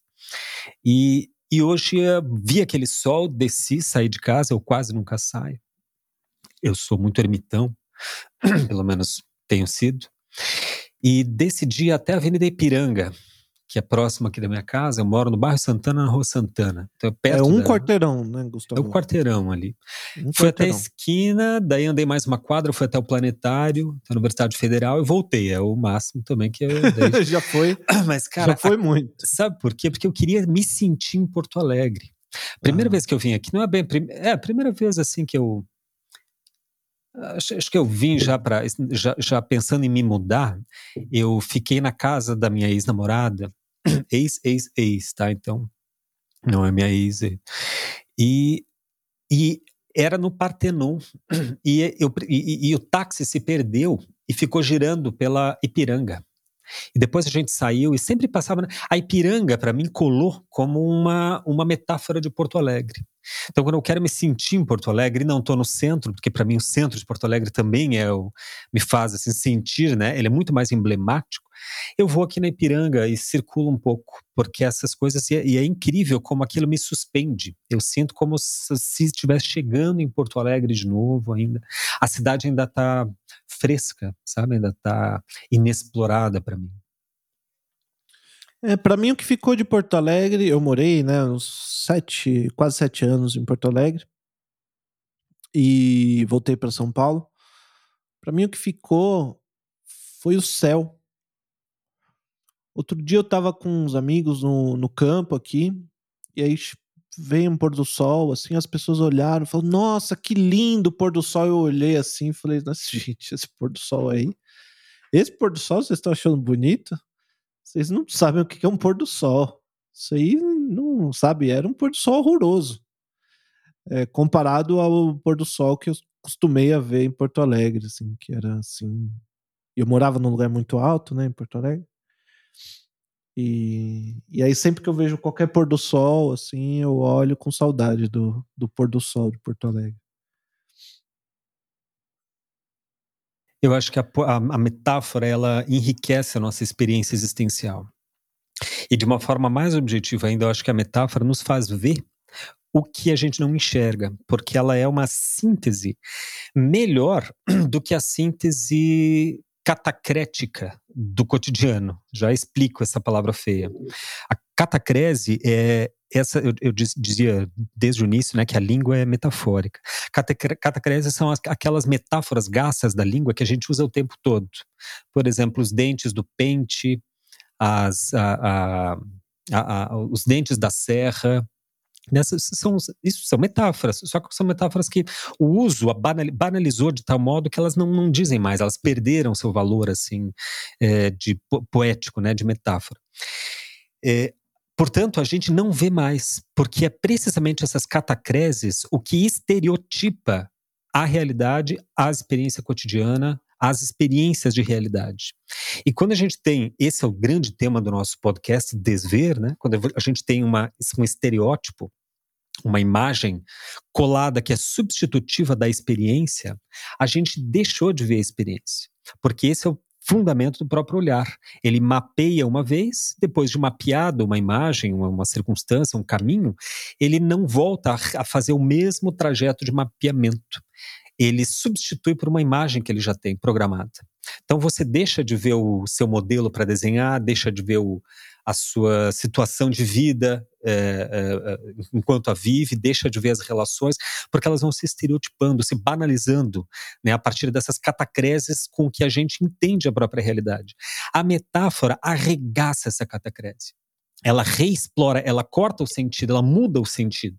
Os modernistas eram geniais em fazer isso, né? Em pegar é, é, é, esses exemplos ralos da língua, já, já, já falhos da língua, que não, não funcionavam, e dar novos sentidos. Por exemplo, quando Guimarães Rosa dizia que um, uma rede é uma porção de buracos amarrados por barbante. Isso é genial, né? Porque ele uhum. inverte é. precisamente, ele pega a perspectiva do peixe. Para o peixe, a rede são os buracos, né? Para a gente aqui são os barbantes. É, essas alterações fazem com que a gente veja a realidade que a gente já não vê mais. Tem um, poema, um poeminho aqui do, eu citei o Alberto Caeiro, né? Em um trecho do Guardador de Rebanhos. Gente, é um poema que todo mundo precisa ler, tá? Então, se você não leu, termine de ouvir aqui o nosso podcast e vá procurar O Guardador de Rebanhos de Alberto Caeiro. É um poema longo, mas vale cada verso. Num trecho lá ele diz assim, trecho 16. Quem me dera que a minha vida fosse um carro de bois, que venha chiar manhãzinha cedo pela estrada e que para de onde veio, volta depois, quase à noitinha, pela mesma estrada. Eu não tinha que ter esperanças, tinha só que ter rodas. A minha velhice não tinha rugas nem cabelo branco. Quando eu já não servia, tiravam-me as rodas e eu ficava virado e partido no fundo de um barranco. Comparar a tua vida com uma coisa tão pouco previsível como uma carroça de bois faz com que você veja a vida de uma outra perspectiva. E aí você como que reacende, a metáfora reacende o valor poético da, da, da existência, né? E é assim que a gente toma contato real com a, com a realidade. Não através desses estereótipos de todas as formas que nos cercam no dia a dia. É, tem uma dificuldade para mim que é a relação entre a metáfora e como um veículo concreto de imagens que tocam sentidos mesmo, e a veiculação de as palavras como meio de e as imagens também, né, como meio de veiculação de sentido é, de seja de uma mensagem, seja de um conceito, né, é da comunicabilidade mesmo, porque o poema ou a poesia, de modo mais aberto, né? Independente do suporte. A poesia trabalha no equívoco. Uh, uma metáfora pode significar né, algo para uma pessoa e outra coisa para outra pessoa, completamente diferente. Um, não que a linguagem, de modo geral, não seja assim, mas uh, um texto jornalístico pretende, e nem sempre acerta, aliás, talvez geralmente não consiga, mas pretende ser unívoco, né? Uh, então eu te digo o fato que aconteceu, e esse fato é o que uh, precisa ser transmitido, e todo mundo deveria sair da, da, da leitura com a mesma ideia do que, que aconteceu. E, mas se a gente lê uma Eliane Brum, é, escrevendo, que é não só uma grande jornalista, mas uma grande escritora, você não só tem contato com um texto muito bem escrito, muito bonito, mas com imagens que talvez toquem as pessoas de maneira diferente. E para mim isso coloca uma dificuldade para o artista que é exatamente essa, né? Que a gente estava falando quando a gente começou a falar desse assunto. O Gustavo estava citando, me lembra de novo, eu sei que é a décima vez que eu pergunto hoje para você me lembrar o nome desse artista, desse escritor. Qual? O Gonçalo o... Tavares. Isso. Eu, eu, sei que eu nem preciso dizer qual, porque eu já te perguntei tantas vezes hoje, que é só falar, pedir para você me dizer de novo. Essa memória. O Gonçalo Tavares, ele ia dizendo que o Gonçalo Tavares disse que ele escreve, sei lá, umas oito páginas e depois tem um trabalho de como que enxugar é, em dois parágrafos o, todo aquele texto que ele produziu, né? E eu estava pensando o quanto que isso pode gerar um texto muito rico, com imagens uh, muito. com uma síntese, né? Muito forte, ou partindo do mesmo. como se fosse um exercício de escrita criativa, que você pegasse uma turma assim de escritores e dissesse para todos eles assim, escrevam oito páginas. Eles vão lá e escrevem oito páginas. Agora sintetize em dois parágrafos. Acho que poderia sair disso coisas muito boas e muito ruins né?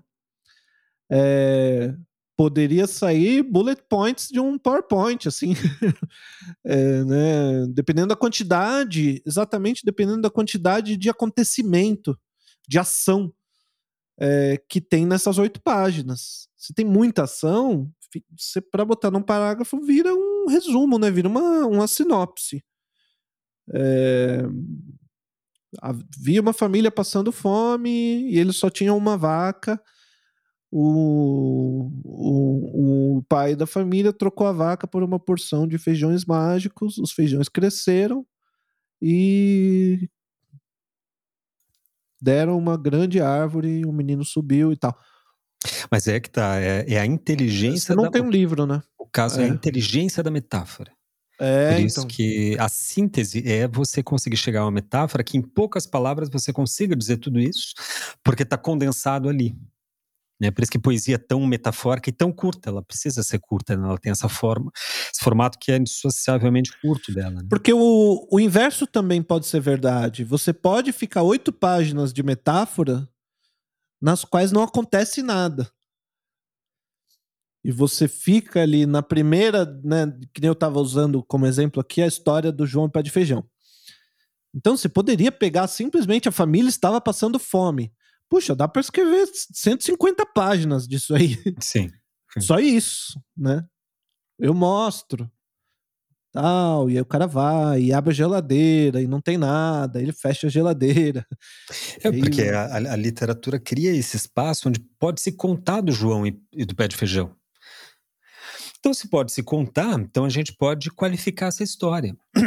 pode usar ela para dar outros sentidos, pode usá-la como metáfora ou como comparações para outras dinâmicas da vida.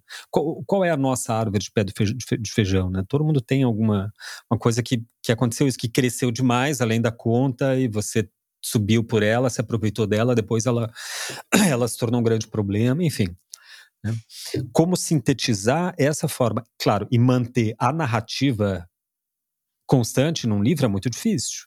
Conseguir fazer, por isso que acho que o Gonçalo é um grande exemplo assim, de literatura contemporânea. Né?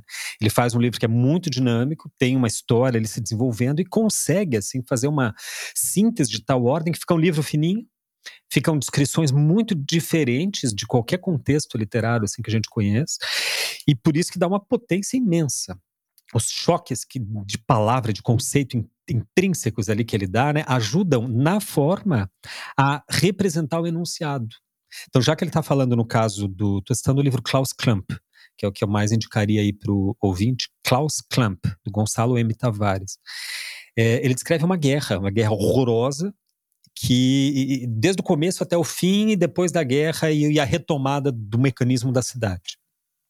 E ele faz isso de forma muito crua e como é uma cidade sendo destruída, a própria literatura, o próprio texto vai se destruindo, vai se, as palavras vão se chocando.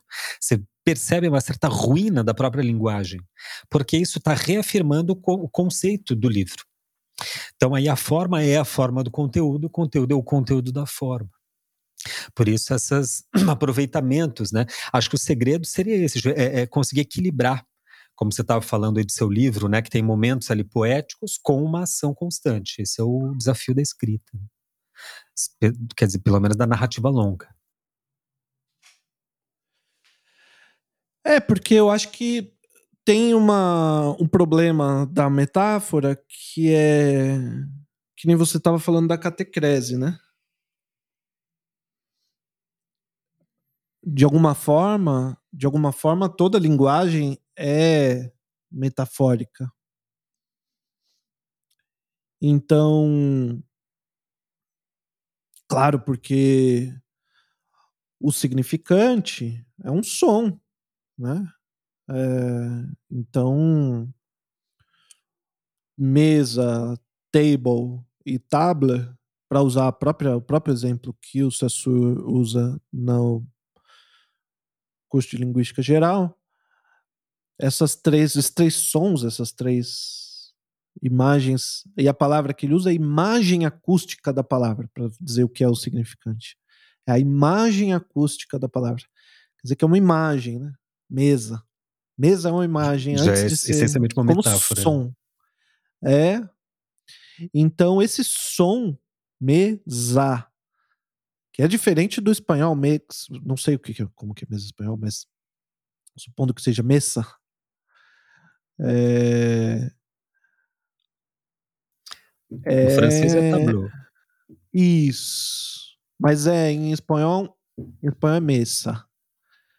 Já não é a mesma já não é a mesma coisa de mesa, o que o nosso som faz um Z uhum. Mais pronunciado. E disso e você pode mudar até de, de, de, de lugar para lugar dentro de uma mesma língua.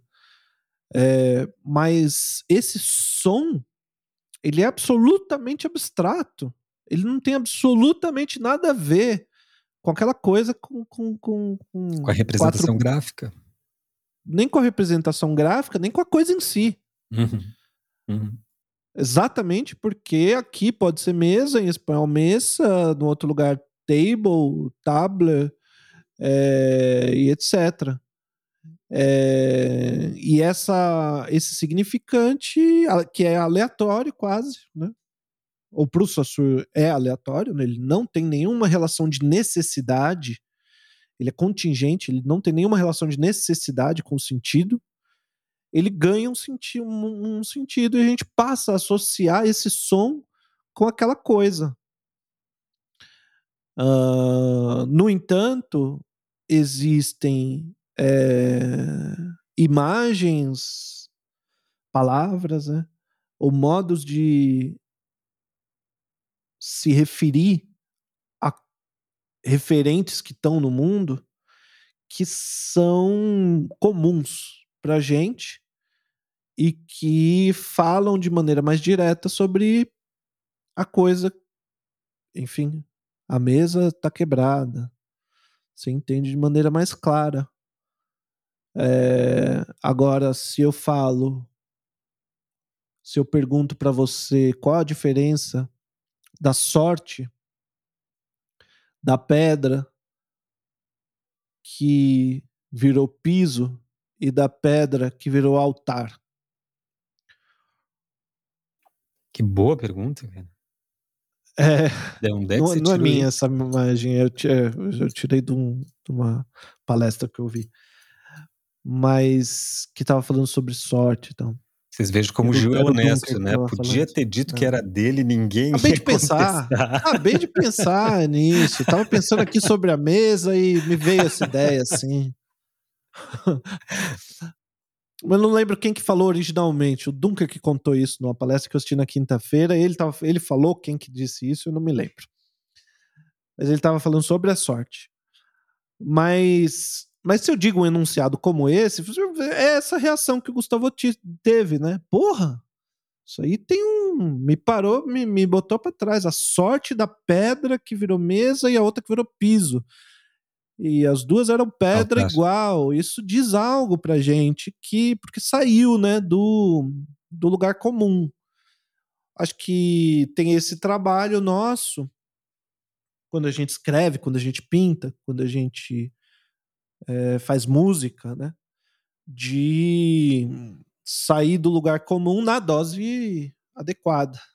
Porque se você sair demais. Não, vira paranoia, né? É. é psicose. É, mas eu acho que é isso daí. A, a, metáfora, eu diria mais, até não se restringiria só à produção artística, mas à, à experiência de vida. Porque, assim, a imagem é meio que uma mediação experiencial. Né? A gente experiencia de fato as coisas através de imagens, de narrativas, de metáforas. E, e, e, dependendo da metáfora, da imagem, da história que você conta, da sua vivência, aquilo pode assim rearticular a, a dinâmica das identificações. Daí você vai para o equívoco, não para o unívoco, como você estava falando aí, né? Há pouco. Em vez de ir pela condução, você vai pela sedução. Em vez de buscar o, o, o excêntrico, você, bota, você, busca um concêntrico. Ou, ou, até o contrário, né? Em vez de um concêntrico que vai para sempre o mesmo centro, você busca algo que que saia de um centro, né, que, que extrapole os limites impostos pela cotidianidade, que abafa as metáforas sempre. Vou sugerir aqui, antes que eu esqueça, uma música, eu sei que o Gil conhece, do Gilberto Gil, chamada Metáfora que é absolutamente brilhante, música perfeita, assim, uma daquelas obras primas, e onde ele, com uma maior simplicidade, consegue explorar na letra a, o próprio sentido da metáfora. É, inclusive usando a, o, o, esses, esses sintagmas, esses significantes de metafora, né? metafora da lata e etc. É o que ele vai desenvolvendo aí na, dentro da música música Metáfora de Gilberto Gil. Aquilo ali qualifica a nossa experiência da própria metáfora. Aqui uma meta-metáfora o que a gente está fazendo, falando metaforicamente da própria metáfora, o que o Gil faz lá na música.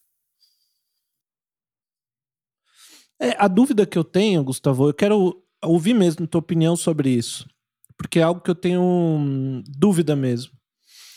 É, é sobre o, a relação na criação artística, de novo, seja na literatura, na escrita, na, na música, na dança, mas a relação entre você produzir algo e uh, que possa servir de suporte para uma metáfora que você não controla a leitura, não controla o significado, e que, portanto, você assume o equívoco, você provoca o equívoco, você deseja o equívoco, você não tem a intenção de determinar a leitura daquilo. Uh, que o sujeito leia como quiser, que isso signifique para o sujeito o que ele quiser. E do outro lado, então você está trabalhando, nesse caso, você está trabalhando num, com a matéria, e isso que eu chamaria, na verdade, de conteúdo em arte. Conteúdo da música são as notas e os silêncios. O conteúdo nas artes visuais é a mancha, o claro, o escuro, a, a, as linhas, as formas, é, as cores. No, na literatura, o conteúdo são as palavras, né? as frases e a forma que a gente dá para esse conteúdo artístico, propriamente artístico, conteúdo propriamente artístico, né? No qual você pode fazer um tipo de jogo uh, em relação à própria arte, né? Onde você escolhe lidar com, né? Quando você larga a tinta óleo e passa a usar um pigmento natural, uma, enfim, como você usa ali um carvão mineral com aglutinante e sei lá, né? É, e, e, e, e, e você faz uma, uma um, um, retrato com esse outro material, é outro conteúdo, é, de alguma forma. Mas você poderia estar tá dialogando e lidando simplesmente com isso, sabe? Tipo, não, mas o que, que é essa pessoa? Quem é essa pessoa que você pintou? Você olha e fala, não sei, foda-se, não importa quem que é essa pessoa que eu pintei, sabe? Eu tô, eu tô fazendo aqui uma exploração desse material que eu nunca usei, sabe? E que, e que eu tô desenvolvendo aqui nesse. E é isso que me interessa um pouco mais do que quem é essa pessoa que eu tô pintando. É... Quando, do outro lado, para colocar como absurdo de, de referência, para entender o que, que eu estou dizendo melhor, e colocar do outro lado, a gente tem a propaganda.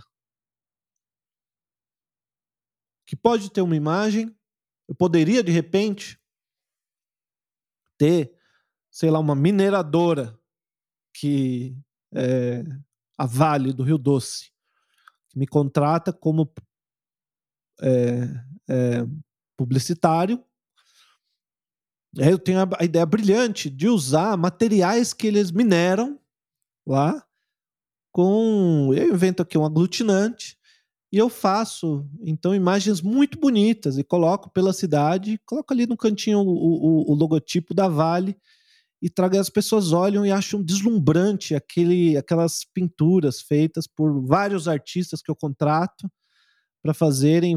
Pinta o que você quiser aqui, mas você é obrigado a usar esse material aqui, que é o material que vem lá do, do da, da mineradora. Esse aqui é a bauxita, ou sei lá o que, não sei o que, são os materiais que eles mineram e a gente está mostrando como é bonito o trabalho da Vale do Rio Doce através do trabalho desses artistas aqui. É, não o... dê ideia, Gil. Não dê é, ideia. Né? o publicitário trabalha com metáfora também de maneira muito forte. Mas a diferença é que um busca controlar. É, se você fizesse uma imagem muito indecente, por exemplo, não ia caber nessa propaganda, né? ou muito feia, não ia caber nessa propaganda. É, não, não, não, não, aí não vai servir, não, não tá acertando o briefing, é para fazer alguma coisa bonita, porque eu quero transmitir aqui o trabalho que a Vale faz de minerar e trazer da terra esses materiais, é bonito. Essa metáfora que eu estou criando na propaganda quer transmitir uma mensagem de maneira clara e mais unívoca que possível, né? Uh, transmitindo valores da marca ou do produto. E muitas vezes o artista faz isso também, né? Ele tem uma ideia, um conceito, uma mensagem e ele faz o trabalho e, e que, claro, não é propaganda, ele não está tentando elogiar uma empresa, uma marca, nem nada disso. Ele está falando de valores que ele acha que são importantes, né? E que são importantes de repente, né? Tipo uma a gente tem artistas trabalhando com temas como racismo, feminismo, etc. E que, e que tentam passar uma mensagem. Mas aconteceu agora na, numa exposição. Ah, foi no, no SP Art, na feira de, de arte. Algum artista entrou lá, não sei quem é. No, no lugar que eu li, não estava citado o nome dele. Nesse caso, não é nem que eu esqueci mas diz que o tal artista entrou com uma latinha de tinta e pichou no muro branco que tinha ali, pichou negro, escrito assim, com, com aquele tipo realmente de pichação. É, negro, e no cantinho estava escrito é, quantas obras. É, onde está o artista preto aqui? Uma coisa assim, estava escrito. Era uma mensagem bem clara, ele foi preso. Você vê, por um lado, ele foi preso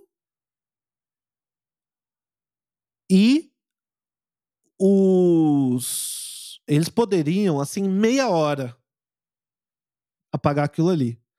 Isso era realmente uma coisa da pessoa olhar e chamar um, um, um qualquer um ali do time né, e falar: ó, vai ali no, no Telha Norte, compra um, uma lata de tinta e um rolinho, traz aqui que nós vamos pintar esse negócio, e meia hora tá apagado, acabou, sabe?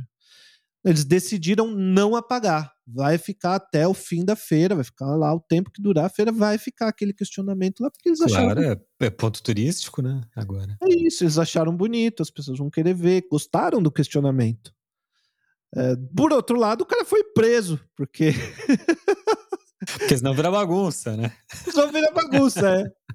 Mas esse cara, e, e eu acho que é, eu, no lugar dele, teria primeiro olhado. Não sei se ele fez isso, mas eu teria olhado. Não fui ainda na feira, mas eu suponho, pela moda que tá, nós estamos vivendo nesse momento nas artes, que tenha bastante arte de pessoas pretas. Talvez não seja, claro que não é a maioria, mas deve ter bastante. Um artista eu conheço, uma obra eu tenho amigos Diogo, são... por exemplo, que a gente quer trazer aqui pro, pro podcast também chamado Arma Branca, uma bela peça lá.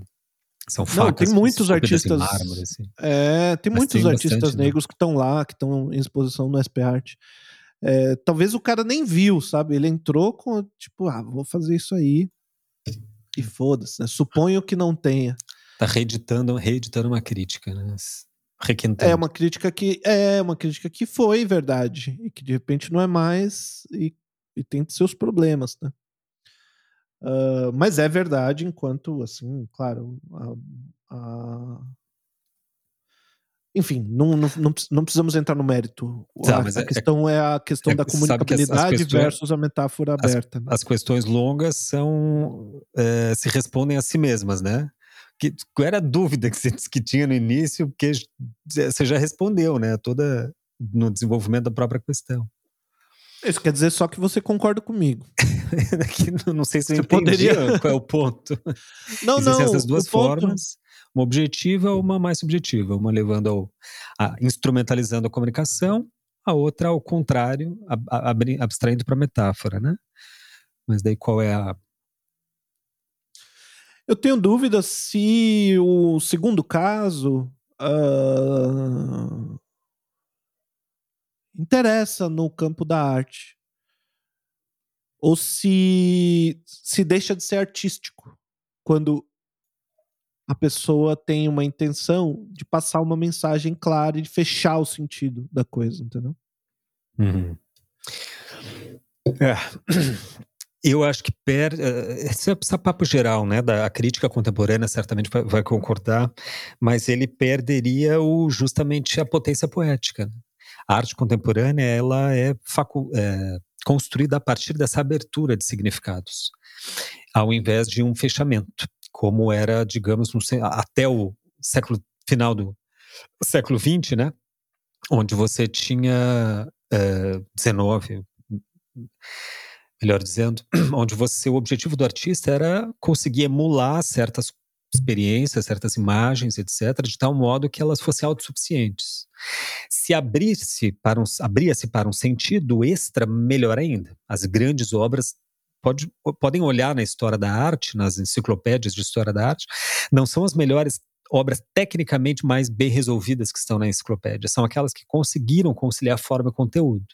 Aquelas onde a forma é a forma do conteúdo, conteúdo, conteúdo da forma, como a gente sempre diz aqui, que é a frase da Ina Camargo Costa, né? É, eu acho que a arte perde um tanto da sua vocalidade, da sua. Porque o que a arte tem de potência de poder é o poder dizer sem instrumentalizar a linguagem. Se você abre mão dessa possibilidade de livre interpretação e confina tua matéria plástica dentro de um, de um conceito, de um significado fechado, é, ou a potência poética pode desaparecer, né? Ou ela vira um simples jogo de palavras, um simples jogo assim semiótico, o que acontece muito, inclusive na arte conceitual, ou ela vira ilustração de conceito, né? Mas ela pode perder sua potência poética, perde-se no tempo. O tempo é que testa essas. As grandes obras, elas são testadas por gerações e gerações e, e, e nunca termina. Ela nunca é batida, digamos assim. Vamos lembrar aí uma obra literária, Capitu, do Machado de Assis, por exemplo. Sebastião traiu ou não a Capitu? Sebastião é o Bento, né? O Bentinho traiu ou não a Capitu? É uma pergunta eterna. Não, mas é isso que ela vai reeditada. A Capitu, oh, desculpa. Capitu trai ou não trai? Não se sabe, fica em aberto. As meninas de Diego Velázquez, pintor barroco do século XVII, na Espanha. Para onde que se olha? Não se sabe, aquele jogo de olhares. Então vai lá Michel Foucault escrever sobre aquilo, vai lá Lacan escrever sobre aquilo, e continua aberto. Porque aberto a interpretações, né? Porque o, art, o, o artista conseguiu suspender as interpretações naquele momento, naquele espaço da obra. É, tem uma talvez uma diferença que caiba a gente é, colocar entre a metáfora e a alegoria, né? Daí sim a gente tem na, na história da arte uma. O Wöfling tem uma um trabalho bastante é, consequente consequente sobre isso, né? Sobre a essas imagens que se repetem, né, na história e que ele tenta definir daí quais, qual é o quais são essas imagens, como elas se repetem, como um, um tipo de desejo de, de arte que, que, que se repete numa, numa determinada época e ou seja, uma alegoria ela busca, por meio de uma narrativa, por meio de uma imagem, ela busca transmitir uma ideia ou uma mensagem. Já uma metáfora compara uma ideia ou uma imagem, né? ou enfim, duas coisas através de elementos que talvez sejam comuns entre as duas coisas. E e nessa comparação po pode se perder o referente. Ou seja, se eu se eu te mostrar um porco que tá. Tô inventando uma, uma metáfora completamente idiota. Mas um porquinho e tá faltando no porco a orelha, outra orelha, o rabo e uma perna. E o porquinho tá ainda ali vivo. E alguém poderia imaginar que alguém fez uma feijoada já desse porco, com aqueles elementos que estão faltando. Numa sociedade onde não existe feijoada, essa metáfora não tem nenhum cabimento, porque o referente não existe. É, e daí um porco faltando a orelha, o rabo e uma perna não tem nenhum. não quer dizer nada, né? Não fala sobre nada. Eu tô querendo dizer que você pode ir para uma. que uma metáfora ela ainda quer dizer alguma coisa, ela ainda está comparando alguma coisa com outra. Mesmo que ela tenha o risco do equívoco muito maior, porque ela não deixa tão explícito quanto a alegoria o que, qual é a comparação e o que, que ela está querendo dizer. Mas ela tem talvez uma intenção de dizer algo. Uh, é possível se construir uma imagem que não tenha a intenção de significar nada, a não ser a si mesma. Não é? Essa é uma boa pergunta. Eu acho que sim. Só que, veja, a gente pode eu posso simplesmente fazer uma demonstração de virtuosismo técnico desenhando um ovo. E pronto, ou pintando né, um ovo. Porque é difícil, viu, gente? Eu falo, se tem um exemplo, porque justamente é, é a pedra filosofal da arte. Se você é capaz de desenhar um ovo com perfeição, você é capaz de desenhar e pintar qualquer coisa.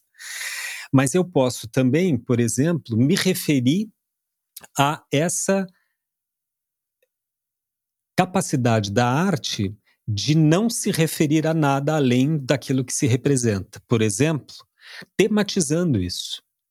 Então, assim, eu posso simplesmente pintar um ovo como demonstração de virtuosismo técnico. Ou eu posso fazer uma pintura ultra contemporânea, como, por exemplo, o Gerard é, Demer, é Demer, né?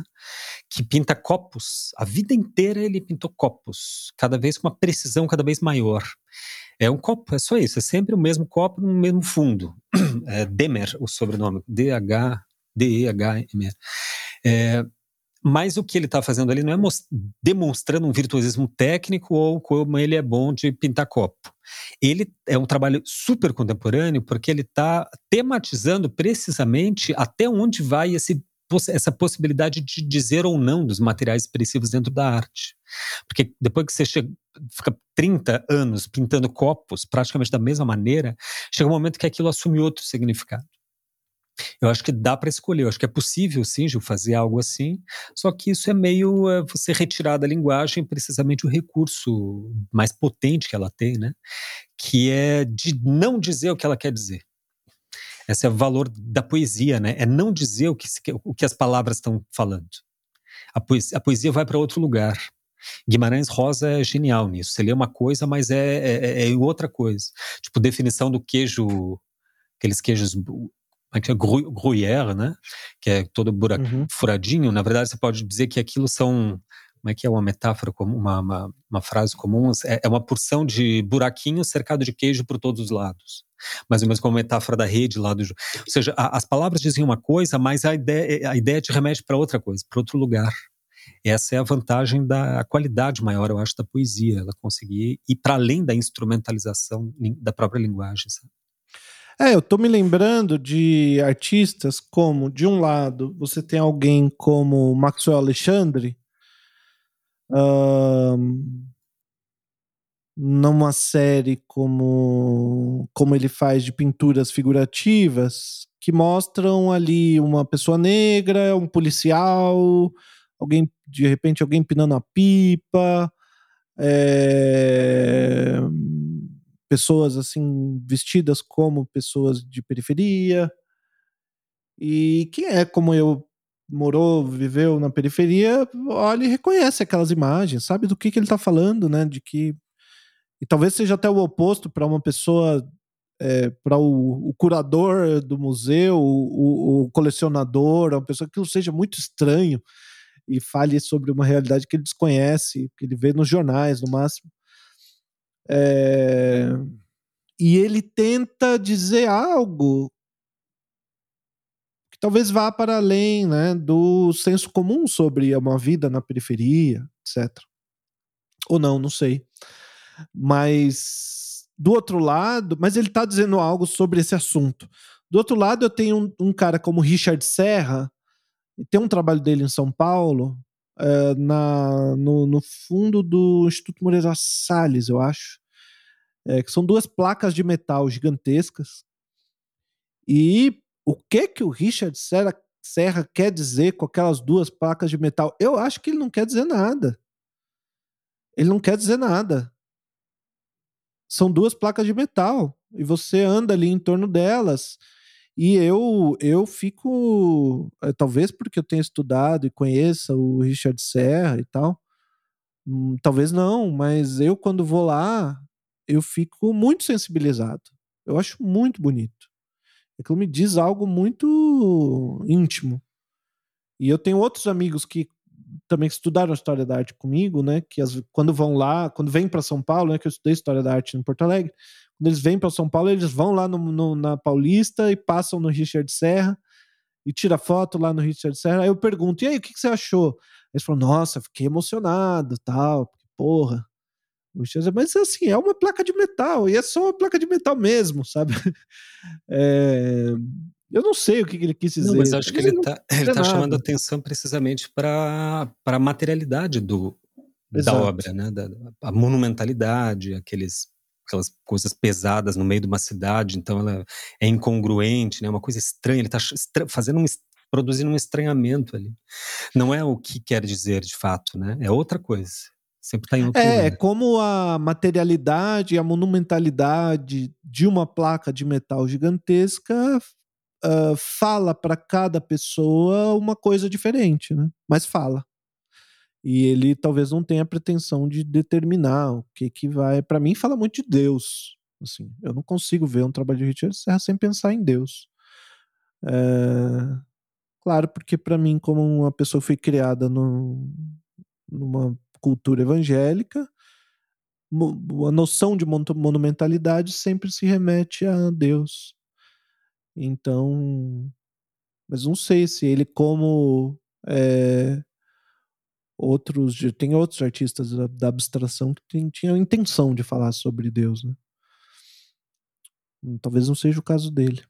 Mas enfim, eu acho que tem muitos desdobramentos ainda, né, Gustavo? Possíveis. Infinitos, não. Esse gente... tema é, a gente vai voltar querendo ou não. Mas hoje temos que encerrar, já passamos do ponto aí para variar, né, Gil? Eu é. queria fazer um breve jabá. Que nem é jabá, né? Porque a gente mesmo que financia o programa, então. Tem jabá é, é aqui. Jabá. jabá é se não. alguém estivesse nos pagando. Exato. Gente, live hoje, terça-feira, dia 4 de abril, às seis e meia, no canal do Marcos Beccari, comigo e com o Beccari. É, é uma produção aí também do podcast Desver. Espero que você esteja ouvindo o nosso podcast hoje, na terça-feira, antes das seis e meia, para poder correr lá no canal do Becari, no YouTube e assistir a live. A gente vai falar sobre a formação do artista, desde as guildas, tentar um resumir, claro, né? Desde as guildas medievais até o início da, da a, a maturidade das academias, no século XIX. É uma aula que ele, que ele me convidou para falar sobre esse tema para os alunos lá da, da graduação em design, que estudam história da arte, etc. Então, terça-feira, dia 4 de abril, hoje, se você está ouvindo o episódio na terça, no dia do em que ele é lançado, seis e meia no canal YouTube do Marcos Beccari, Beccari com dois Cs. Então aproveita e corre lá para nos pegar ao vivo, pode fazer perguntas, mandar crítica ou xingar a mãe. Xingar não dá, que acho que o YouTube modera, né? Outra é, propaganda aqui é. Essa semana eu fui convidado pro, pelo Marco Leite, que é um psicanalista, amigo nosso. O Gil lembra aí, porque nós já o entrevistamos aqui no podcast, né? Faz bastante tempo, mas tem um episódio com ele. E ele está produzindo um podcast para ESP, que é que é, que é a escola lá de psicanálise, né? E vai se chamar, acho que é SPCast. E, e ele está lançando um programa lá chamado Novelo, onde ele convida pessoas para bater um papo, etc. Então, em breve aí sairá. Vocês, se quiserem acompanhar as atualizações e, e, e receberem a, a, a, entrevista quando ela sair, sigam lá o Marco Leite no Instagram dele ou o ESPcast. Você pode se inscrever no ESPcast. O ESP tem uma plataforma, é ESP, é, acho que ponto, ponto .com.br, assim, você encontra. É, e pode se inscrever lá no, na, no mailing do do Aspectcast. Daí, quando saiu o episódio, você recebe em casa. Era isso. E o Processos Poéticos já fechou a ah, turma? Bem lembrado, bem lembrado. Nossa, muito importante. Então, convido vocês, todos, todas, todes, todos, para a quinta edição do Processos Poéticos, gente. Esse curso é a síntese de tudo que eu sei. Tudo que eu sei falar, eu falo ali no, no processo, Gil. Em dois meses, é um curso assim, embora uma vez por semana, é um curso imersivo que incrivelmente transformador, inclusive para mim. De cada edição eu saio assim transformado, o meu próprio trabalho muda, porque ao botar os questionamentos em, em ação, é, eu boto os meus também, né? ao incentivar que os participantes, através da interlocução, do debate, de uma orientação, inclusive para além do curso, uma orientação individual durante o, o período de curso, é, incentivar essa, é, essas, essas, perguntas, né, esse movimento interno da, subjetivo, eu acabo mudando o meu lugar subjetivo e acabo lançando mão de, de, novos trabalhos, de novas técnicas. Quer dizer, é, eu sou meio que a prova viva de que o curso dá certo. Tá? Devolvemos seu dinheiro, até agora não tivemos caso de que não funcionou. Então, o curso vai abrir dia 15 de abril, ainda tem vagas, se inscrevam, a gente tá, tem poucas inscrições até o momento. E se não tiver tantos inscritos lá, eu não vou dar. E não me cabo com o processo, não dou nunca mais também. Aproveitem, quinta edição, não sei se será uma sexta, mas vai começar dia 15, é um sábado, e as informações você encontra no meu perfil Instagram, Gustavo Dias, Gustavo com T, Gustavo Dias com Z, ou no processospoéticos.com. Muito obrigado por me lembrar aí, Gê. Tava esquecendo, rapaz. Pois é. Vamos lá então. E bom, por hoje é só. Fico na expectativa aí do próximo programa com o Marcos Beccari, que é um grande trabalhador aí da cultura, pensador da cultura. Vai ser um ótimo episódio. É nóis. É isso aí. Valeu, falou. Adeus.